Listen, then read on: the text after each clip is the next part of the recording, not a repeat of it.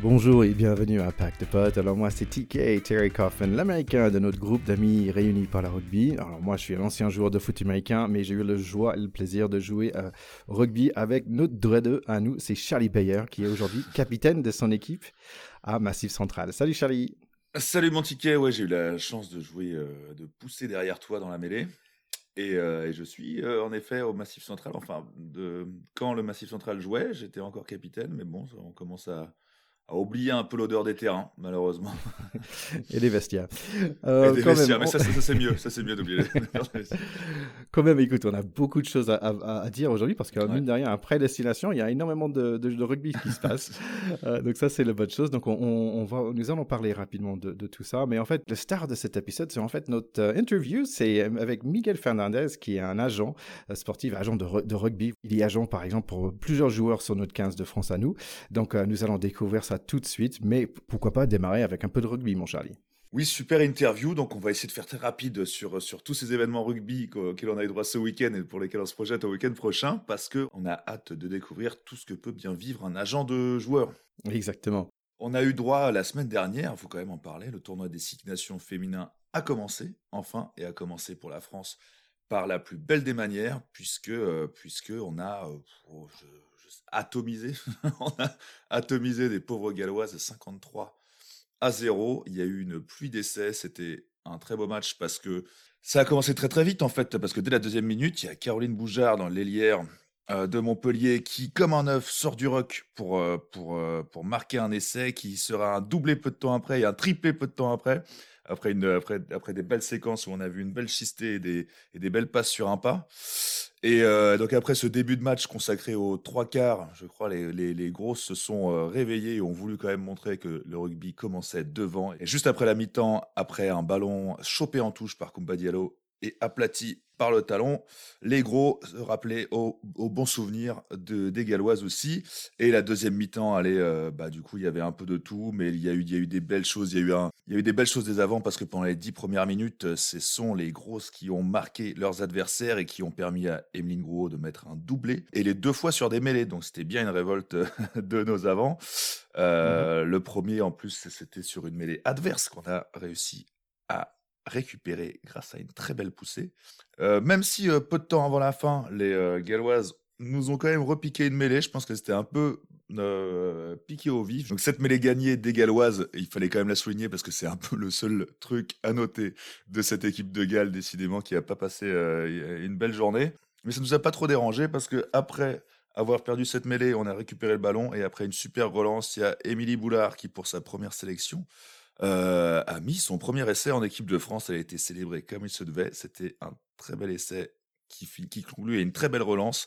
Et même ça n'a pas fini à calmer la fin de nos Françaises, puisque jusqu'à la 84e, elles continuent à poutrer. Et les avants, qui voulaient quand même rappeler qui c'était Raoul, sont venus à mettre un dernier essai juste avant la fin, 53-0. C'est extrêmement lourd comme score et on est très content de nos Françaises. Et ouais, c'était un vrai plaisir de regarder ce match et de retrouver aussi nos, nos, joueuses à nous. Euh, grand, grand bravo à Caroline Boujard, euh, notre copine sur notre podcast hein, qui a passé chez nous. Euh, donc euh, pour son triplé en 15 minutes, c'est quand même euh, superbe. Ouais. Emily Boulard, comme tu as dit, première cap, mais elle était super, elle était étonnante. Elle crevait l'écran, ouais. elle courait partout comme une gazelle. C'était, c'était franchement magnifique. Oui, c'est vrai qu'on, c'est vrai qu'on l'attendait. Elle était vachement encouragée aussi par, par toutes les autres joueuses parce que quand, quand elle l'a mis, c'était vraiment genre. On pendant tout le match, on, s'attendait à, on s'attendait à le voir venir et elle, a vraiment tardé. Elle s'est laissée désirer euh, pour son coup d'éclat. C'est sûr. Hein. Euh, numéro 9 aussi, Bourdon, était en mode top chef, euh, qui nous a préparé un super premier mi-temps avec servi, des caramels servis, vraiment sympa. moi, j'ai Le meilleur pâtissier plutôt alors, voilà. avec des caramels. Ouais. J'ai euh, le 12 Vernier avec des plaquages défensifs euh, vraiment euh, sublimes que, que Serge Betsen a noté sur Twitter, donc elle devrait être super contente. et au plus, j'ai noté que notre banc, en fait, on est super fort parce qu'il y a très meilleur qui rentre. Et aussi sur la deuxième ligne, il y avait Fall qui, qui avait un très bon match qui a été remplacé par NDI. Donc vraiment, et après Sansu mm. qui a remplacé Boulard, c'était, on, on, est, on a un banc qui, qui est vraiment impressionnant. Bon, pour la première fois, moi, j'ai voulu donner des notes à notre équipe, donc je donne 9 sur 10 pour tout le monde, hein, sauf Caroline Boujard. Je donne 10 sur 10. Et là, je dis euh, bravo, bravo, bravo. Évidemment. Et il y avait beaucoup de Coupes d'Europe aussi, Charlie. Ouais, ouais, il y avait beaucoup de, beaux matchs. Alors, beaux matchs, tout est très relatif, mais euh, samedi, il y a La Rochelle qui nous a mais vraiment régalé. C'était un match très, très beau à voir. Magnifique. Euh, ils vont avoir fort à faire la semaine prochaine parce qu'ils vont être contre le Leinster, euh, qui aussi a beaucoup impressionné dans son match. Le, dimanche était un peu plus. Voilà, il y a eu Bordeaux Racing, qui était un, un, peu, un peu dur à voir. Et le temps n'a pas aidé non plus notre Clermont-Toulouse, puisqu'il n'y a pas eu d'essai. C'était un match où ça s'est bien rentré dans la gueule et où il n'y a pas eu de belles envolées rugbystiques. Quoi. Donc, euh, le spectacle était au rendez-vous samedi, un peu moins le dimanche, mais bon, pour ceux qui aiment, ceux qui aiment la pâtisserie et ses gros caramels, il y avait de quoi faire quand même. Mais voilà, quoi. On est, on est très content de, ne plus, de ne plus voir de clubs anglais qui ont tous disparu ce week-end et d'avoir pour la semaine prochaine trois clubs français sur les quatre derniers clubs en compétition. C'est très très beau. Trois clubs français et le Leinster. Ça va être, euh, ça fait plaisir de voir les clubs français à ce niveau-là après la petite mésaventure euh, de Toulon. Voilà. Allez, nous allons tout de suite euh, dans notre entretien avec Miguel Fernandez. Donc, Miguel est un agent sportif depuis plus de 20 ans et j'ai pensé que ça serait vraiment intéressant et d'explorer son ce métier et ce monde que je connais pas de tout. Donc, aujourd'hui, il est agent sportif, notamment pour plusieurs joueurs sur notre équipe de France. Euh, il est directeur aussi à CSM Sport et il est président des syndicats des agents sportifs, donc Interval. Euh, il a aussi joué un peu au rugby, mais là, on va sauter directement dans la conversation parce qu'en fait, il y, a, il y a tellement de choses à dire, donc on rentre directement dans la corde à la discussion.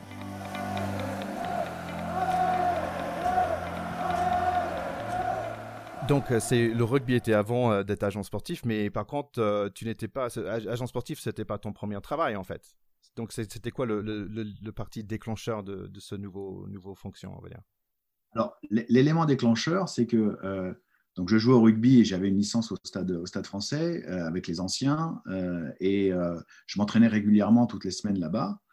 Et je croisais sur les terrains d'entraînement bah, les joueurs, notamment les jeunes, qui s'entraînaient le soir également, notamment cette génération de juniors, Mathieu Blin, Pierre Rabadan, Salim Tebani, Raphaël Poulain, enfin tous ceux qui étaient champions, qui étaient champions juniors en 99. Et en 99, justement, euh, il y a une Coupe du Monde et il y a quelques matchs qui ont lieu en France. Et il y a un match qui a lieu à Bordeaux. Donc, moi, j'habite Paris. Il y a un match qui a lieu à Bordeaux. Et c'est un match commémoratif. Euh, qui, qui, on joue un match commémoratif en même temps que le match de la Coupe du Monde. Je crois que c'était Fidji contre le Canada de mémoire.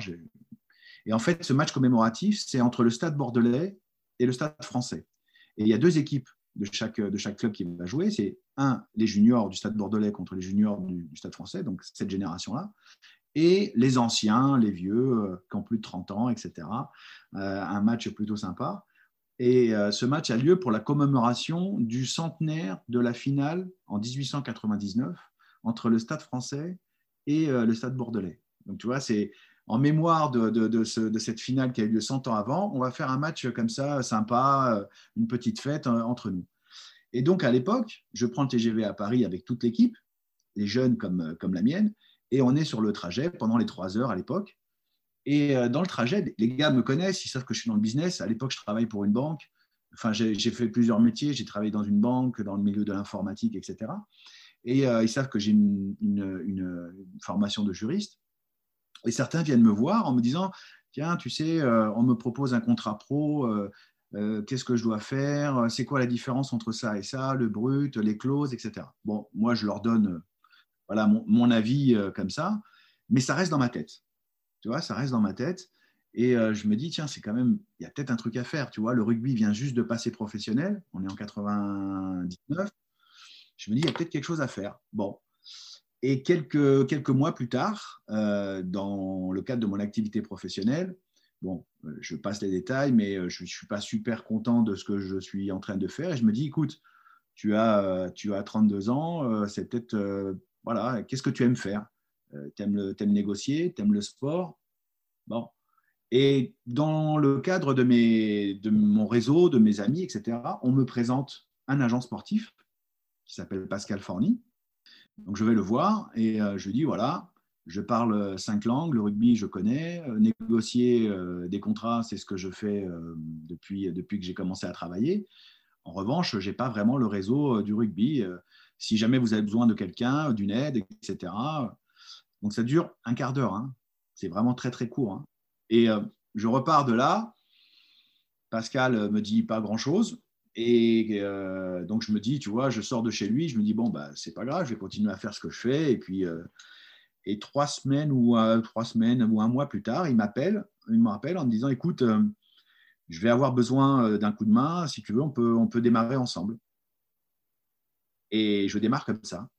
on démarre tous les deux. On, est à la saison 2000-2001, je crois. D'accord. Donc c'est intéressant parce que c'était vraiment tout au début de, de ce parti ah euh, de, de, rugby devient professionnel. Et en même temps, tu as déjà dit euh, que tiens, tu avais déjà plusieurs casquettes. Moi, moi j'imagine ce travail, je ne connais pas du tout, mais j'imagine qu'il y a énormément de casquettes. Il y a, il y a les casquettes un peu commerciales quand même, euh, vendeur, il y a les casquettes avocat, conseilleur, chef de projet aussi. Dans, dans tous ces casquettes, c'est lequel qui te branche le plus? Alors, être agent sportif, c'est être euh, le conseiller, le grand frère, l'avocat, l'ami. Euh, euh, parfois, on sert d'alibi aussi. Ça, par contre, je peux pas le dire. si un jour je dois écrire un, si un, jour je dois écrire un bouquin, j'écrirai un bouquin, mais, mais ce sera sous forme anonyme. non, je plaisante. Mais donc, tu es un peu tout ça en fait. tu es un peu tout ça, et, tout me tout me plaît. En fait, ce qui ce qui me avec le temps, puisque ça fait 20 ans que je fais ce métier, euh, ce qui m'intéresse, c'est d'écrire une histoire. Euh, c'est de se dire que euh, tu, es à la genèse, tu vois, d'un garçon qui a 18-20 ans, tu discutes avec des clubs et puis tu construis quelque chose. Donc ça, c'est très intéressant. Mmh. Ça, c'est vraiment intéressant. Et moi, si tu veux, le mois de juin, pour moi, tous les week-ends, ils sont pris parce que je suis invité à des baptêmes, à des mariages, etc. Donc ça, c'est voilà, ça, ça, pour moi, c'est ma plus belle, ouais, ma plus belle récompense. Il y a deux questions que j'ai là-dedans, c'est cette idée-là de, de, de, grand frère. Et est-ce que tu peux aller un peu plus loin? Parce que grand frère, ça veut dire, bah, moi je suis fils unique, donc j'ai pas de grand frère, mais mmh. ça veut dire un peu le, le, tonton. Mais, mais c'est quoi exactement? Comment est-ce que tu remplis ce rôle de grand frère? Bah, En fait, il faut savoir que en tant qu'agent sportif, tu entres dans l'intimité du joueur. Ouais. Et moi, j'ai l'intime conviction que tu, les conseils ne peuvent être pertinents que si tu connais bien euh, la personne. Mhm. Le sportif, enfin moi, je n'ai pas la prétention, euh, quand je discute avec des entraîneurs ou avec des présidents, mais surtout avec des entraîneurs, euh, je n'ai pas la prétention de leur dire, voilà, lui, il sait jouer comme ça, lui, ses qualités sportives, c'est ça, etc. Ils sont dix fois plus qualifiés et compétents que moi pour pouvoir juger de ça. Moi, mon job, mon job, c'est pas de connaître le rugby, c'est de connaître l'homme. Ah. C'est ça que je définis. Mhm. Et, et, je pense que la plus grande réussite, c'est quand tu es certain que euh, euh, l'intermédiation que tu fais te permet de mettre en relation euh, deux personnes où tu sais que ça va matcher, où tu sais qu'il va y avoir un bon fit. Alors tu peux te tromper, hein, parce que bon, voilà. Donc il y a aussi une, grande part de psychologie et de connaissance humaine. Oui, il y a ce, côté matchmaker aussi, c'est mettre les, ah. deux parties ensemble, mm. euh, mm. que ça fonctionne bien. C'est une question qu'il faut que je pose la question, mais je trouve que c'est aujourd'hui, être agent sportif, c'est un peu glamour aussi. Il y a Jerry Maguire, il y a 10%, il y a, il y a des, mm. trucs avec le rock, euh, ballers et tout ça. Est-ce que c'est si glamour ou est-ce que c'est... Oui, c'est ça. Est-ce que c'est -ce que glamour ou pas? Bah, Agent sportif, c'est un métier rêvé, mais c'est pas un métier de rêve. Euh, dans le sens où il euh, faut s'imaginer que, enfin en tout cas, la façon dont moi je souhaite le pratiquer, euh, je mets beaucoup d'affect très souvent. Et il faut savoir que tu as parfois la responsabilité de l'avenir d'une famille. Hmm. Et moi, j'ai trois minutes de bonheur par semaine. Hein.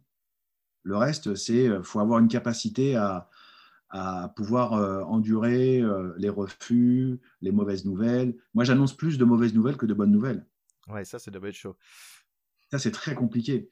C'est très compliqué. Et en plus, en France, on a un système. Alors, je ne veux pas embêter euh, les auditeurs avec ça, mais c'est très particulier parce que, bon, comme tout le monde aura remarqué, tu as un accent euh, anglo-saxon, donc américain.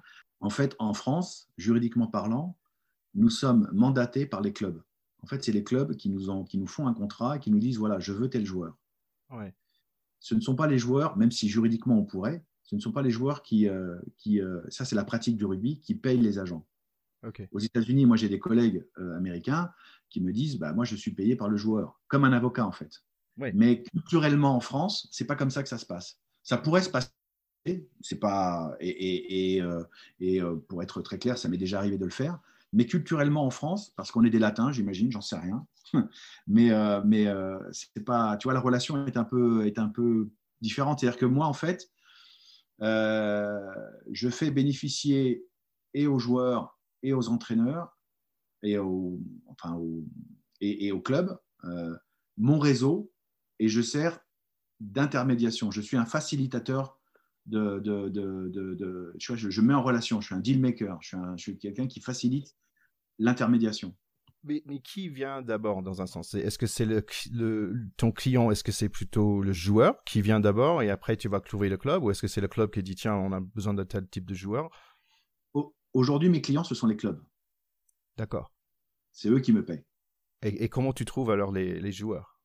Bah, Parce qu'aujourd'hui, euh, chacun a sa propre réputation dans ce milieu-là, mais tout le monde sait qu'aujourd'hui, CSM travaille absolument avec tous les clubs. Et ils sont plutôt très bien vus. Donc, si tu veux, les joueurs me disent bah, Moi, je vous fais confiance pour, euh, pour euh, me mettre en relation avec les clubs.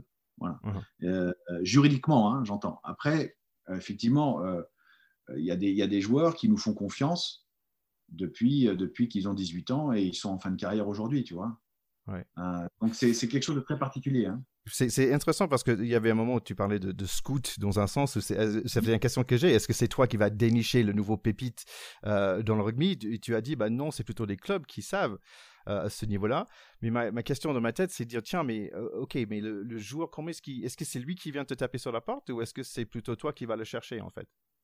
Alors, alors aujourd'hui, et c'est très prétentieux de le dire, j'ai la chance où c'est plus les joueurs qui viennent me voir que l'inverse.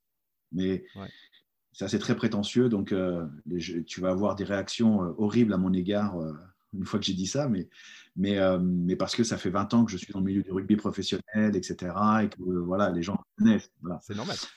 Ouais, mais c'est souvent, c'est un peu des deux. Hein. C'est souvent, c'est souvent toi qui, alors soit par réseau, parce que bon, malgré tout, même si j'ai pas la prétention de connaître aussi bien le rugby qu'un Christophe Furios ou qu'un ou qu'un Fabien Galtier, loin de là.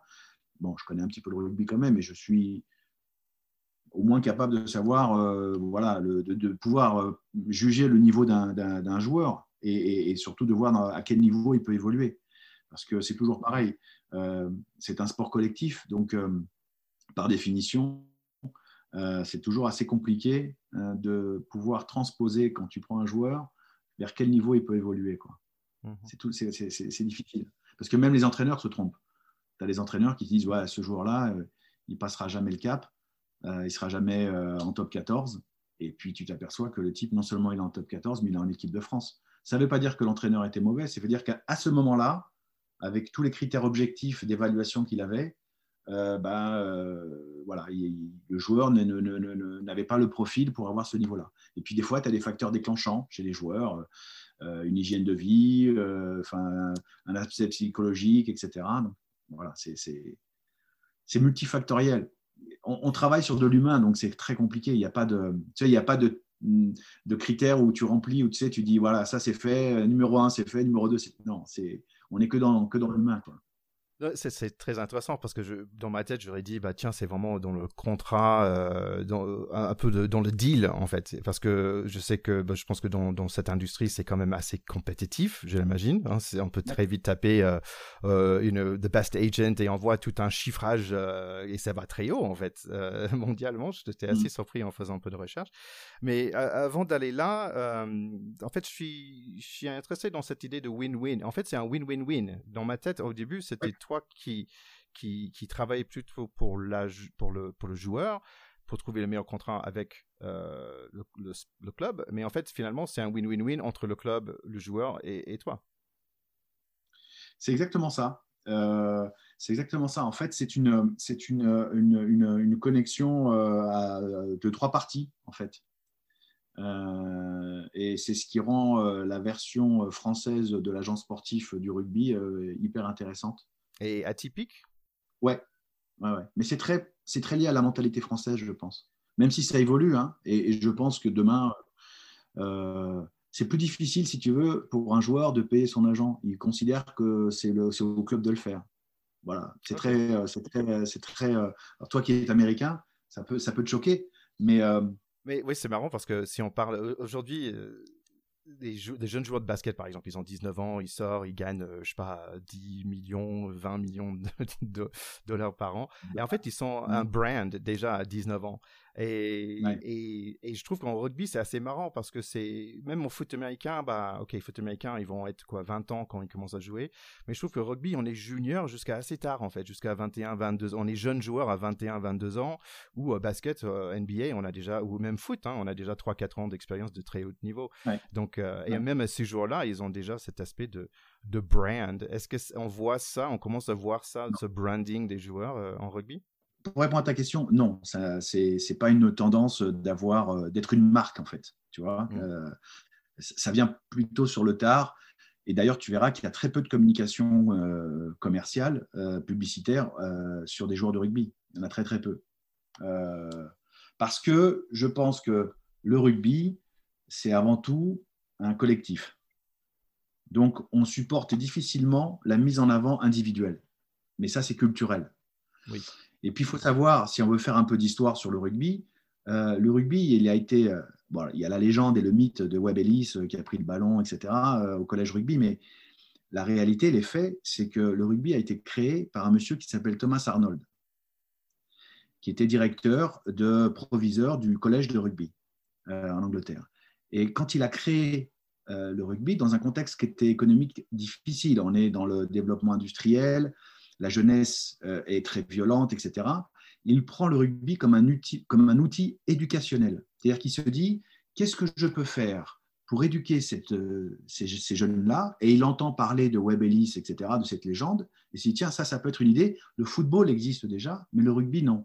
Et le rugby, si tu veux, a permis à cette jeunesse d'avoir des confrontations plutôt violentes, mais dans le respect des règles. Et lui, il y a amené tout un, côté euh, éducationnel, respect des règles, respect de l'adversaire, euh, réfléchir, parce que Françoise Sagan disait qu'elle aimait beaucoup le rugby parce que c'était un sport intelligent. Je pense que c'est un sport intelligent. Quand tu expliques déjà à des enfants qu'il faut avancer en faisant des passes en arrière, déjà, il faut réfléchir. Tu vois, c'est, pas... Donc, il y a cet aspect-là. Et, il faut, et, le rugby est un outil éducationnel. Et pendant très longtemps, le fait que ce soit amateur, c'est parce que c'était aussi un ascenseur social.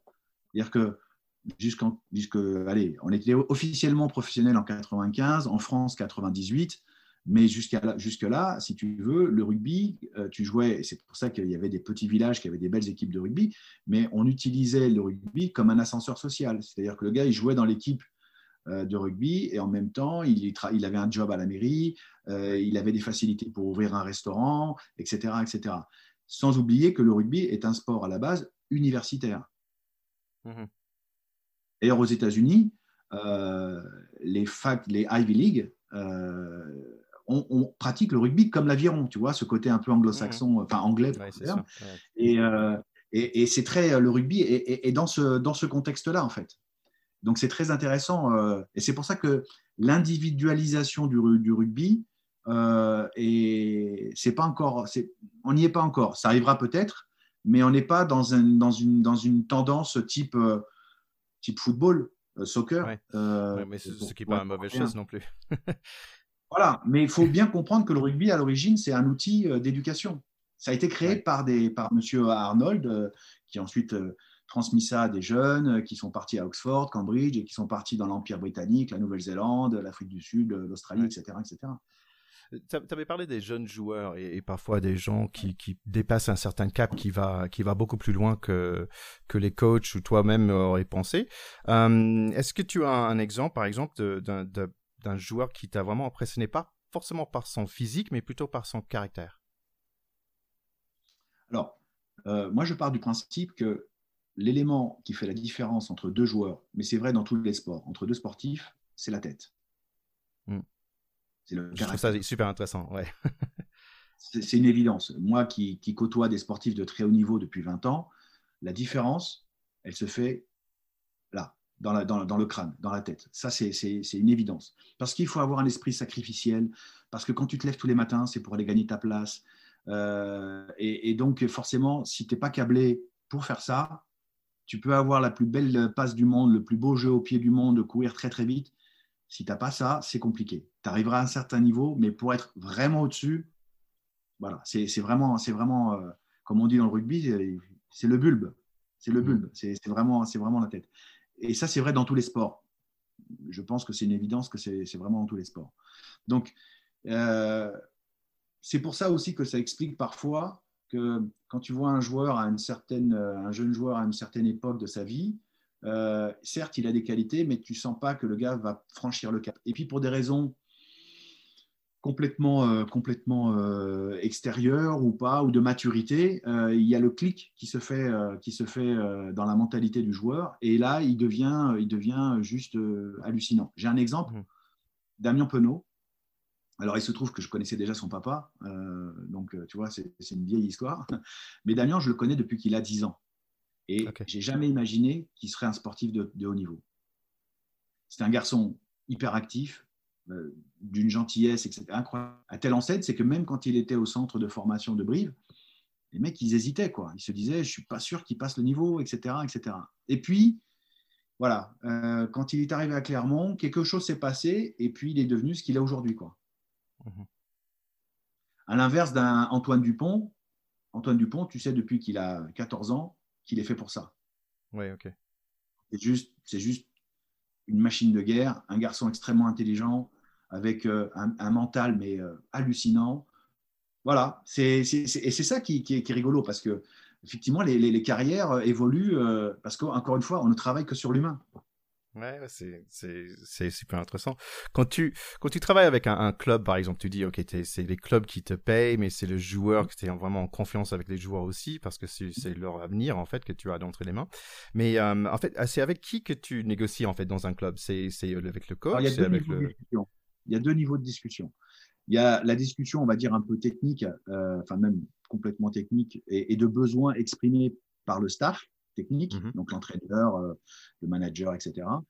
Et généralement, les négociations euh, financières se font avec euh, soit le président, soit le directeur général, suivant, suivant l'organisation du club. Donc, tu as deux niveaux de, discussion, en fait. D'accord. Et est-ce que tu as droit, parce que tu connais, donc tu dis avec CSM, tu travailles avec tous les, les, clubs, est-ce que tu as droit d'avoir d'être fan, en fait, d'un club en particulier? Non. Non. Non. T'habites à, Bordeaux quand même, non T'es pas, pas un peu. J'habite à Bordeaux, et j'ai porté le maillot du Stade Français. Donc t'imagines C'est pas droit alors. Euh, mais tu sais, c'est pour l'anecdote. Euh, moi, il m'est arrivé plusieurs fois d'être, d'assister à des matchs, euh, d'être dans les tribunes et d'avoir les deux présidents, l'un à droite, l'un à gauche. Et moi, j'applaudis à chaque fois. Yeah, Bien joué. J'applaudis à chaque fois et je suis content, etc. Mais, euh, mais euh, non, non, j'ai pas, j'ai pas de préférence. Après, il y a une réalité qui est purement business. Euh, il y a des clubs avec lesquels c'est plus facile de travailler, avec lesquels tu es plus en confiance. Mais ça, c'est vrai dans toutes les industries. Oui, c'est des relations personnelles aussi, ouais. Ouais, c'est pas une préférence affective, c'est juste une, une, une, facilité à travailler avec une organisation il y a des organisations pour lesquelles c'est plus compliqué de travailler parce qu'ils sont plus méfiants à l'égard de ton métier, parce qu'ils ne te connaissent pas bien, etc. Il y en a d'autres avec qui c'est plus simple, c'est plus fluide. En fait, donc on a parlé un peu de, joueurs, on a parlé aussi un peu de clubs, et en fait, ce que je trouve assez marrant, c'est que quand je compare à moi à mon expérience américaine, y a, en fait, nous, on, connaît, euh, on va dire les, salaires de tous les joueurs dans tous les sports, en gros. C'est hyper connu. Euh, c'est genre, euh, bah, en fait, c'est un parti de discussion. Si tu es fan du Lakers, bah, tu sais très bien que LeBron, il gagne 37 millions. Après, tu ajoutes Anthony Davis, mais après, tu as plus de sous pour gagner, avoir d'autres joueurs. Et le foot américain, c'est le même truc. On a la salary cap et tout, mais attends, si on donne à Tom Brady je sais pas, 15 millions d'euros par, euh, par an, on n'a plus rien pour payer des autres. Et c'est vraiment en partie intégré des discussions en tant que fan. Et est-ce que ça, ce contrat, c'est un bon contrat ou pas? Et je trouve qu'en rugby, bah, je, ne connais rien en fait sur ce système de contrat, combien ils gagnent, c'est quoi le, le montant global. Est-ce que c'est normal euh, Est-ce qu'on va dans cette direction? Est-ce que c'est une bonne chose ou pas? Je sais pas. Alors ça, c'est très intéressant parce que tu parles avec ta, ta culture américaine. Euh, en France, mais quelle que soit l'industrie, on parle jamais de salaire. Et ça, c'est notre éducation judéo-chrétienne peut-être, tu vois. Euh, on parle jamais de salaire. Euh, moi, j'ai aucun problème pour parler de salaire. C'est mon métier, j'ai aucun problème. Mais, mais c'est vrai que le faire publiquement, de, de, dire voilà, tel c'est très compliqué. Et d'ailleurs, si tu vas voir les, la, presse spécialisée dans le sport, ils font très rarement des dossiers comme ça liés à, liés à, des, à, des, euh, à des salaires parce que c'est quelque chose qui n'est pas très accepté dans notre culture. Euh, donc, on ne parle pas d'argent. Maintenant, moi, je vais t'en parler librement. Comme ça, je, je tu auras, auras, une partie de ta réponse. Pour que, pour que les gens comprennent à peu près, il faut savoir que euh, en Pro D2, le salaire moyen, c'est à peu près 5 000 euros net. Mmh Top 14, on est plutôt aux alentours de 14-15 000 euros net. Alors, je parle de ça avant, évidemment, euh, la pandémie Covid, euh, qui, a, euh, qui a mis beaucoup de difficultés pour les clubs, et, mais c'est juste pour donner une idée. Ce qui veut dire une chose, c'est que aujourd'hui, un joueur de rugby ne gagnera jamais assez d'argent pour s'arrêter de travailler à la fin de sa carrière. C'est un bel salaire, mais pas, ça ne dure pas tout le temps non plus. C'est beaucoup de salaire. Hein. Attends, 15 000 euros, c'est un énorme salaire hein, dans la vie de tous les jours, évidemment. Mais la moyenne aujourd'hui des carrières, c'est 8 ans. Euh, ça s'allonge un petit peu maintenant, mais même si on met 10 ans, ok, mais tu seras obligé de travailler derrière. Alors tu peux être intelligent et bien conseiller et investir dans l'immobilier, dans les choses, etc. Mais ce qui est fondamental, c'est que quand tu démarres une carrière de joueur de rugby professionnel aujourd'hui, il faut que tu penses à ta reconversion. Comment est-ce que tu peux aider, toi, dans ton rôle, euh, les joueurs dans cette, euh, de cette sortie de carrière aussi? Alors, c'est, alors il, y a, deux aspects. Il y a un, aspect psychologique, puisque arrêter sa carrière, c'est comme une petite mort. C'est-à-dire que tu es, es, dans la, dans la lumière et du jour au lendemain, on éteint la lumière. Hmm. Il y a un nombre incroyable de divorces.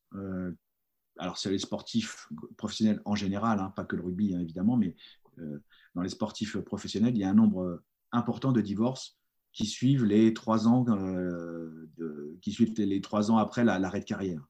C'est assez, assez, assez hallucinant. Donc, tu as cet accompagnement-là où chaque, chaque sportif euh, réagit avec son, son, vécu, etc.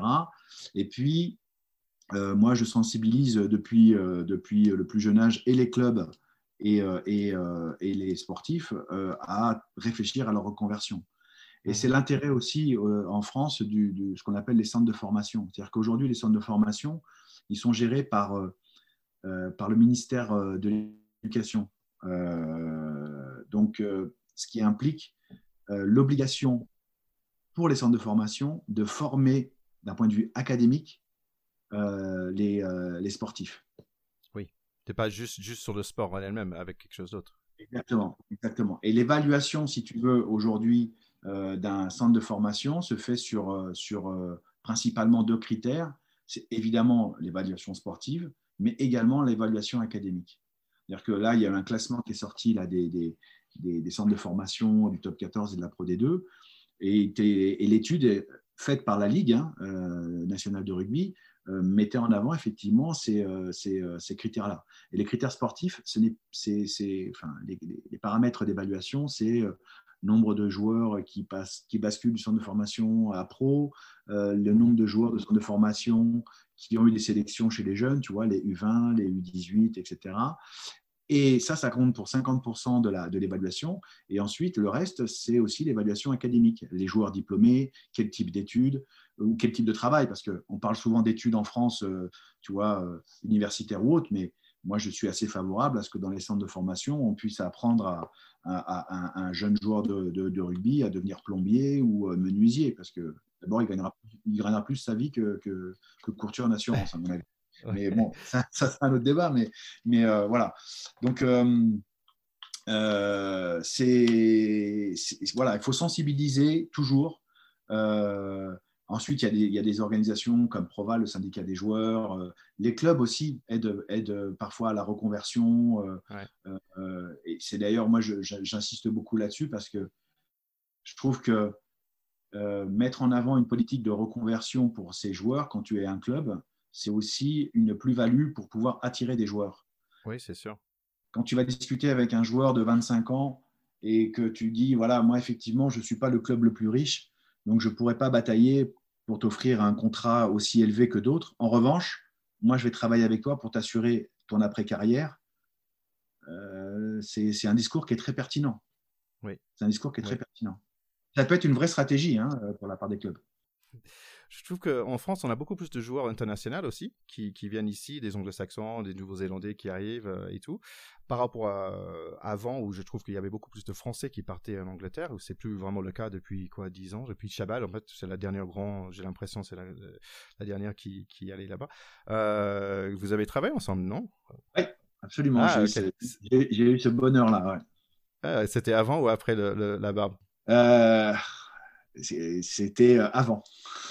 Ah, bravo C'était avant. Mais il faut que je fasse attention parce qu'après, on va, on va dire que, que, que, que tout ça, c'était euh, programmé, marketé, etc., l'histoire de la barbe et des cheveux longs. Et en fait, pas du tout. C'est devenu c'est un pari, c'est un pari entre lui et moi. Parce que moi, à l'époque, j'avais les cheveux longs, j'avais une barbe un ah peu plus longue. Ouais, ouais. Et lui, il a, les cheveux courts, etc. Et puis, il s'est laissé pousser la barbe et je trouvais ça sympa, lui aussi. Et puis, euh, et puis il s'est rendu compte après que c'était aussi un élément différenciateur. Mais parce qu'il aime ça, hein, il aime avoir les cheveux longs et la barbe. Hein, c'est pas, il n'y a pas de calcul, si tu veux. C'est, c'est la conjonction des deux choses. Donc, je trouve ça plutôt, euh, plutôt, plutôt rigolo, quoi. Plutôt rigolo. Moi aussi, j'aime les barbes. Je, je peux rien dire. Alors, c'est vrai qu'il y a de, il y a de plus en plus de joueurs internationaux alors, ça, c'est un ressenti parce que ce n'est pas la réalité. Ah, ok. Statistiquement, statistiquement, il y a de moins en moins de joueurs étrangers euh, parce que réglementairement, euh, depuis, euh, depuis 10 ans, je pense, j'ai plus la date en tête, mais tu sais, il y a une réglementation, ce qu'on a appelé les GIF, c'est-à-dire les joueurs issus de la formation française. Alors, ce n'est pas une réglementation liée à une nationalité, parce que ça, c'est interdit par la loi. tu ne peux pas faire une discrimination liée à une nationalité en France, en droit français mais c'est lié à la formation. Et c'est quelque part, c'est pour récompenser la formation que l'on donne priorité à, ces joueurs-là. Donc, tu as des joueurs euh, sud-africains, euh, fidjiens, qui ont le statut GIF parce qu'ils sont venus très jeunes en France et qui peuvent, dans les centres de formation, et ils peuvent bénéficier de ça. D'ailleurs, pour que les gens comprennent bien, le statut de GIF, donc de joueur issu de la formation française, s'acquiert de deux façons. Soit tu as passé trois ans dans un centre de formation, mmh soit tu as cinq ans de licencié auprès de la Fédération française de rugby.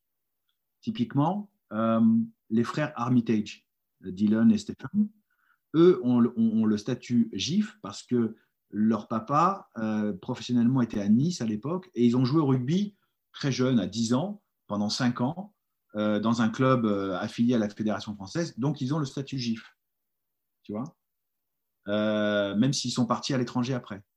Euh, et tu as des joueurs euh, euh, comme Raka, je crois, qui a fait trois ans de centre de formation à Clermont-Ferrand. Donc, il a le statut, statut GIF. Et à l'inverse, c'est là où peut-être la limite du système, tu as des joueurs français internationaux mhm. qui n'ont pas le statut GIF. Par exemple, Jérôme Thion, immense joueur, deuxième ligne de Biarritz, etc. Il, n'a pas le statut GIF parce que son centre de formation, lui, c'était pas du rugby, c'était du basket. Ah oui. Il a joué au basket et après il a basculé, il devait avoir 21 ou 22 ans, je pense. Donc il n'avait pas fait ses trois ans. Donc il n'était pas qualifiable comme. Euh, et pourtant, il joue pour l'équipe de France, etc. etc. c'est fou. Et demain, demain, il peut y avoir un autre cas euh, avec un joueur qui est, qui, est très jeune, qui a, signé au Stade toulousain, qui s'appelle Thibaut Flamand, qui lui a vécu en Belgique, parce que son mhm. père travaille là-bas. Donc, il n'a jamais joué pour un club français. Euh, il est trop vieux pour être dans un centre de formation. Et si demain il joue pour l'équipe de France, ben, il n'aura pas le statut GIF. Hmm, et là, à Toulouse, il n'a pas le statut GIF. Ah. Et, là, on a, on a, parlé un peu de, des joueurs, on a parlé un peu des, équipes aussi. Et après, j'imagine le, troisième groupe dont, dont, on travaille aussi, c'est la relation avec les sponsors. Et est-ce que tu peux partager ou donner un exemple de ton, pour toi, un de tes meilleurs projets avec un sponsor? Alors, meilleur, euh, c'est, tout est relatif, mais celui qui m'a le plus amusé, euh, c'est euh, la campagne Poker Star avec Sébastien Chaval.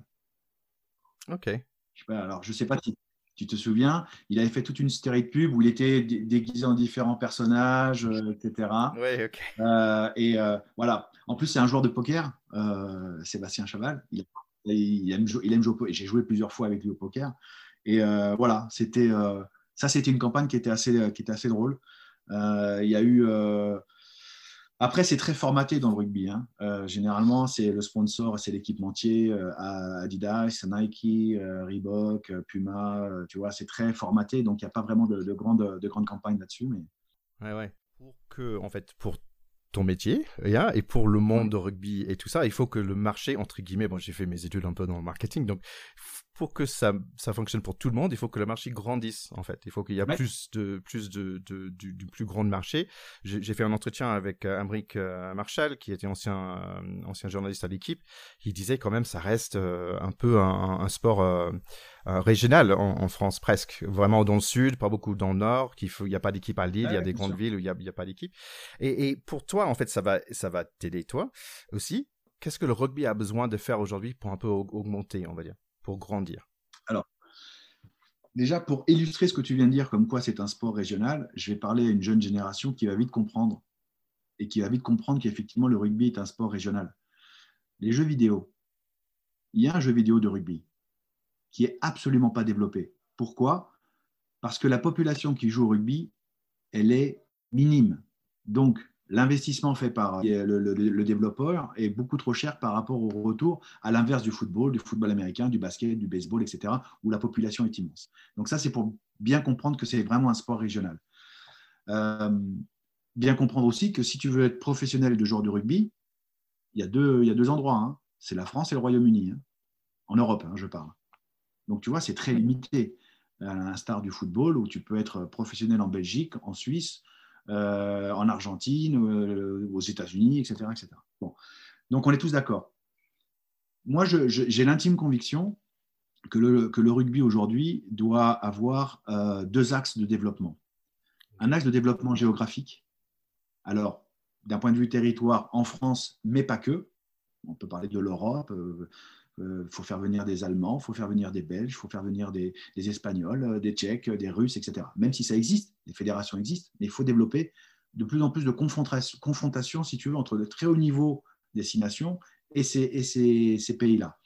Ça arrive, mais ça va prendre du temps. Et je pense qu'un des éléments qui va développer le rugby à l'international, c'est le rugby à 7. Ah, le, le, rugby à 7, c'est vraiment l'outil qui va permettre de, faire de, développer le, le, rugby sur la planète. J'en veux pour exemple, alors ça va te, ça va te concerner en tant que citoyen américain, euh, les Américains n'ont jamais été aussi forts au rugby à 7 depuis que le rugby à 7 est devenu olympique. Pourquoi? Parce qu'il y a une médaille à gagner, il y a un pays à défendre, et là tu mets tous les moyens. Et on oublie que les seuls champions olympiques du rugby, ce sont les Américains. Ah bon? Oui. Ils ont gagné en 1920. Tu ne savais pas? Ah oui en, 1920 à 1924. C'est eux qui ont gagné. À l'époque, le rugby à 15 était, était, était olympique et les, les, deux fois, en finale contre la France, ils ont gagné et ils sont champions olympiques. Oui, c'est vrai, il y avait une grande histoire, c'était à, à Colombes, il me semble, où j'habitais. Il y avait grosse bagarre, en fait, finalement, euh, c'est pour ça que le, euh, le rugby est plus olympique après. Ils ont dit non, on arrête ça parce que c'est qu'un bagarre général, quoi. oui, c'est vrai. Donc, effectivement, euh, à l'échelon planétaire, il y a développé les échanges entre les différentes fédérations et organiser des compétitions pour faire monter le niveau des Allemands, des Belges, des Géorgiens, même s'il existe déjà, attention, hein, mais mmh. tu vois, pour, pour qu'il y ait une vraie une vraie émulation. Pareil en Amérique du Sud, pareil en Afrique, etc. Euh, etc. Et après, si on regarde un côté euh, franco-français, quand tu regardes la géographie euh, des clubs, on est très, très sudiste. Donc je pense qu'aujourd'hui, et c'est ce que fait la fédération hein, ou, la ligue, il faut effectivement développer culturellement le rugby dans des régions où on n'existe pas. Donc, effectivement, aider le développement, le rugby. Euh, alors, tu vois, il y a le projet de Vannes qui est super intéressant. Il y a eu un moment Strasbourg, il y a eu un moment Lille, mais ça n'a pas encore pris. Donc, il faut, à mon avis, continuer là-dessus. Et un deuxième élément, euh, alors ça, c'est vraiment pour développer le rugby, mais il y a un deuxième élément qui s'adresse au public, c'est qu'est-ce que l'on fait aujourd'hui au rugby pour faire en sorte que ma fille et mon épouse regardent un match de rugby à la télé ou aillent dans les stades? Ouais. Parce qu'on est très consanguin. Aujourd'hui, les fans de rugby, tu les as déjà. Tu n'en auras pas plus. Ils sont tous là. Donc, il faut aller gagner des parts de marché sur le foot, sur le hand, sur le basket, sur euh, je ne sais pas quoi, le judo, tout ce que tu veux. Et ça, c'est une vraie réflexion et un vrai travail en profondeur à avoir. Bah, ça me fait penser à deux choses. Un, c'est cette histoire d'avoir un autre marché. Je sais que les États-Unis commencent tout juste avec le Major League Rugby, mais on commence à voir des grands noms quand même. Euh, Adam Ashley Cooper, bah, il y avait Bastero, il y a Manono, euh, maintenant il y a Matt Gito qui a signé très récemment aussi.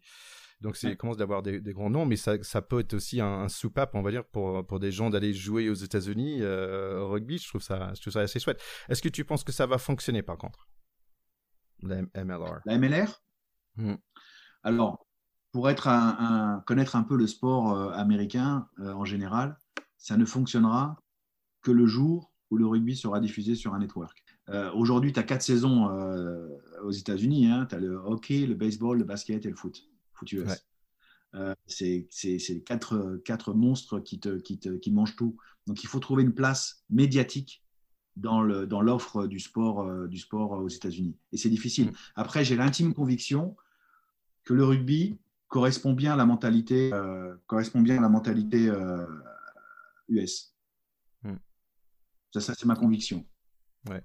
Et moi, je suis convaincu avec tous les athlètes qui arrêtent le, le foot américain à 18 ans après le lycée ou après même après l'université qui se transformait en, rugbyman, on, serait juste fou quoi, parce que il y a une telle il y a une telle euh, masse de d'athlètes costauds qui va vite que je pense que ça, on devrait réussir. C'est un de nos projets ça.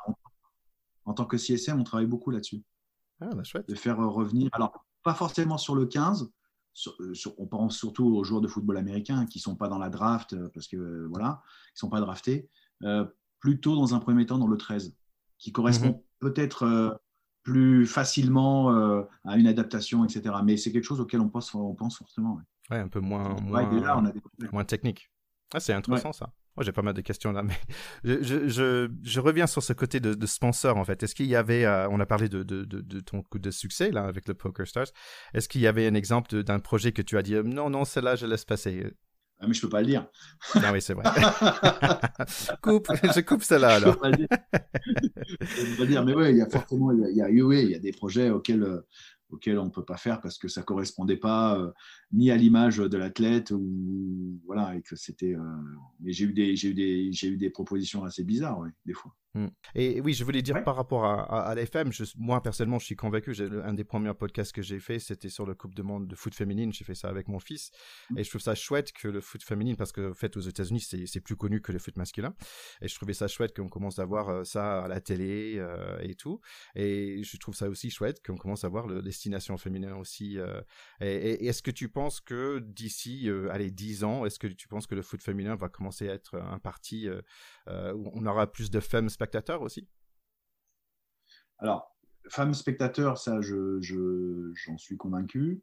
est-ce que le côté sportif du sport féminin, oui, ça, va aller avec la génération. je pense que les nouvelles générations je ne suis pas sûr que dans les années 60, 70 ou 80, euh, voir un match de rugby féminin, c'était quelque chose, de par les mentalités, parce que les, les, gens évoluent, était quelque chose de forcément euh, accepté. Sais pas, je sais pas. Je pense aujourd'hui, ça l'est euh, sans, sans, aucun problème. Après, c'est toujours une question de moyens et d'organisation. Il y a un championnat de France de rugby féminin, il, a, il joue avec ses moyens. C'est souvent les gros clubs. Ça démarre un peu comme dans le foot en France. Hein. C'est souvent les gros clubs qui ont une section féminine, etc. Euh, après, c'est toujours pareil, c'est une question de, nombre de licenciés, de moyens que tu mets pour l'organiser. Euh, mais euh, oui, moi, pour avoir vu des matchs de, rugby féminin, mais c'est, ça a son charme aussi, c'est très propre. C'est comme le football, tu regardes un match de football féminin, c'est, c'est, propre, quoi. C'est, agréable à voir. Après, tu peux pas te passer de 50% de la population mondiale. Quoi. Oui, c'est sûr. Et, si, est-ce qu'il y a un sport euh, futur, que peut-être pas le rugby, hein, peut-être pas un sport qu'on a nommé aujourd'hui, est-ce qu'il y a un sport futur euh, qui euh, peut percer bientôt? Ou est-ce que CSM commence à dire, «Hmm, tiens, celle-là, il faut qu'on regarde. Alors, ouais, il y a, En fait, le, le, le, sport de demain, mais c'est déjà enclenché, hein, donc j'enfonce une poisse ouverte, c'est le e-sport. Ouais c'est le e-sport qui, euh, qui euh, génère des millions et qui, euh, et qui touche une, toute la, fin, de manière transgénérationnelle presque maintenant. Donc effectivement, le, le, sport prend une, part très importante d'un point de vue purement business alors, est-ce que le e-sport, c'est du sport, etc. Je ne vais pas rentrer dans ce débat-là, mais, mais, mais après, des sports, pour moi, le, si on veut rester dans le, dans dans le côté rugby, je crois très fortement au développement du set. Et je pense que demain, il faudrait, c'est déjà un peu le cas, bon là c'est un peu particulier dans cette période pandémique, mais tu vois, créer un championnat de clubs. Moi j'avais même imaginé, si tu veux, de dire que avant la, tu vois, le, la plus grande affiche du top 14, qui, qui, se joue le samedi à 21h, eh bien, la journée qui précède, tu vois, tu commences à 10h du matin, tu fais toute une journée du championnat à 7 où tu as tous les clubs qui arrivent parce que comme c'est des, formats très courts, voilà, j'avais. Moi, je pense que le 7, euh, d'abord, est, utile pour le rugby à 15, euh, dans le développement euh, personnel et technique du, joueur, tout simplement. en France, on n'a on pas, beaucoup, on pas beaucoup appuyé sur le 7, à l'instar des Néo-Zélandais, ou tu vois. Il faut savoir que les, les, Néo-Zélandais, ça joue, ça, joue, ça joue à 7 tout le temps. Quoi. Ouais les joueurs du 15, les stars du 15 ont quasiment tous commencé par le 7. Oui, donc pour, pour finir, est-ce que tu penses que tu peux utiliser ton, influence dans ce métier, euh, dans, l'industrie de rugby, pour expliquer aux joueurs que, en fait, le mulet, le coupe de cheveux, là, affreux, que ça va leur coûter des sous, qu'ils arrêtent ça, en fait? Vous pouvez faire ça pour nous euh, alors, je, je ouais, et, non seulement je peux le faire, mais je peux inciter d'autres joueurs à, le faire. Il faut, lancer notre mode. Il faut lancer notre mode, mais pas, mais pas la coupe ça Ouais, ouais je m'y engage. Je m'y engage auprès de tes auditeurs et auprès de bah, toi. Super. Super. Et est-ce qu'à 1m87, 116 kg aujourd'hui, est-ce que j'ai tous mes chances dans le Major League Rugby? Qu'est-ce que tu en penses? Euh, Alors, sur le papier, 1m87, 116, tu m'as dit? Ouais un bon pilier gauche, intéressant. Bon pilier gauche. 47 euh, ans. Là, ça va être un peu plus compliqué. Mais, euh, mais euh, non, tu as, tu, as, tu as le gabarit, effectivement. mais tu as joué au football américain, il me semble. Donc, oui, exact. Tu jouais quoi? Tu jouais tackle ou. O-line. yeah, mostly, mostly tackle. Non, mais tu peux. Tu peux. tu peux. Deux dernières questions. Nous, nous en Pacte Potes, donc en fait, on est des amis euh, qui, qui partent de rugby. Est-ce que tu avais des clients qui sont devenus euh, amis aussi ou qui sont devenus tes potes? Oui, ouais, bien sûr.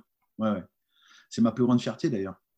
Euh, enfin, fierté, j'ai pas à être fier de ça, mais je veux dire, c'est, ça s'est fascinant. Oui, oui, moi, j'ai, je suis devenu très, très proche de, de pas mal de, de, joueurs que j'ai croisés, croisés dans le milieu du rugby. Oui, ouais, bien sûr. Bien sûr. La liste est, relativement longue, donc je ne vais pas faire mon prétentieux, mais euh, ouais. ouais, je, suis, euh, je suis très proche. Euh. Alors, des fois, c'est générationnel. tu vois, des, des, des joueurs qui, qui finissaient leur carrière comme moi, je commençais la mienne dans le rugby et avec qui j'ai bien accroché, tu vois. Alain Penaud, par exemple. mais après, tu vois, des, des gens qui, qui, ont basculé comme entraîneurs, avec qui je suis très proche, Xavier Garbajosa. Ou, voilà, c'est la relation va parfois, encore une fois, je disais au début, tu, rentres un peu dans l'intimité des joueurs quelque part, euh, ou des personnes avec qui tu travailles. Parce que j'ai aussi des amis qui ne sont pas joueurs, hein, mais qui sont dans des clubs, avec qui je m'entends extrêmement bien. Parce que, bah, comme dans la vie, hein, comme dans toutes les industries, euh, des fois, tu as des rencontres qui font que c'est le milieu professionnel qui t'a mis sur le chemin de ces personnes-là, et puis, et puis, et puis euh, l'histoire continue parce qu'on n'est que des hommes et que, et que l'amitié se crée. Et j'ai l'impression que c'est ça qui te nourrit en fait dans ce métier. Complètement complètement. Ah euh, aujourd'hui, euh, ça fait 20 ans. Moi, qui me nourris, c'est ça. C'est euh, l'aventure humaine, quoi. L'aventure humaine. C'est des rencontres. Enfin, moi, mon plus grand, si tu veux, même si on n'est pas du tout intime et, pas du tout, enfin, on se croise, on se, on se salue, mais moi, j'ai été hyper fan et hyper heureux un jour de rencontrer et de discuter pendant deux heures avec, avec Philippe Sella, ouais. avec Serge Blanco ou avec Olivier Rouma. Euh, avec, tu vois, euh, Olivier Brouzet, avec euh, Olivier Azam, enfin, tu vois, ces générations-là qui, que je regardais, ou Fabien Galtier, on a le même âge, Laurent Labi, tu vois, c'est.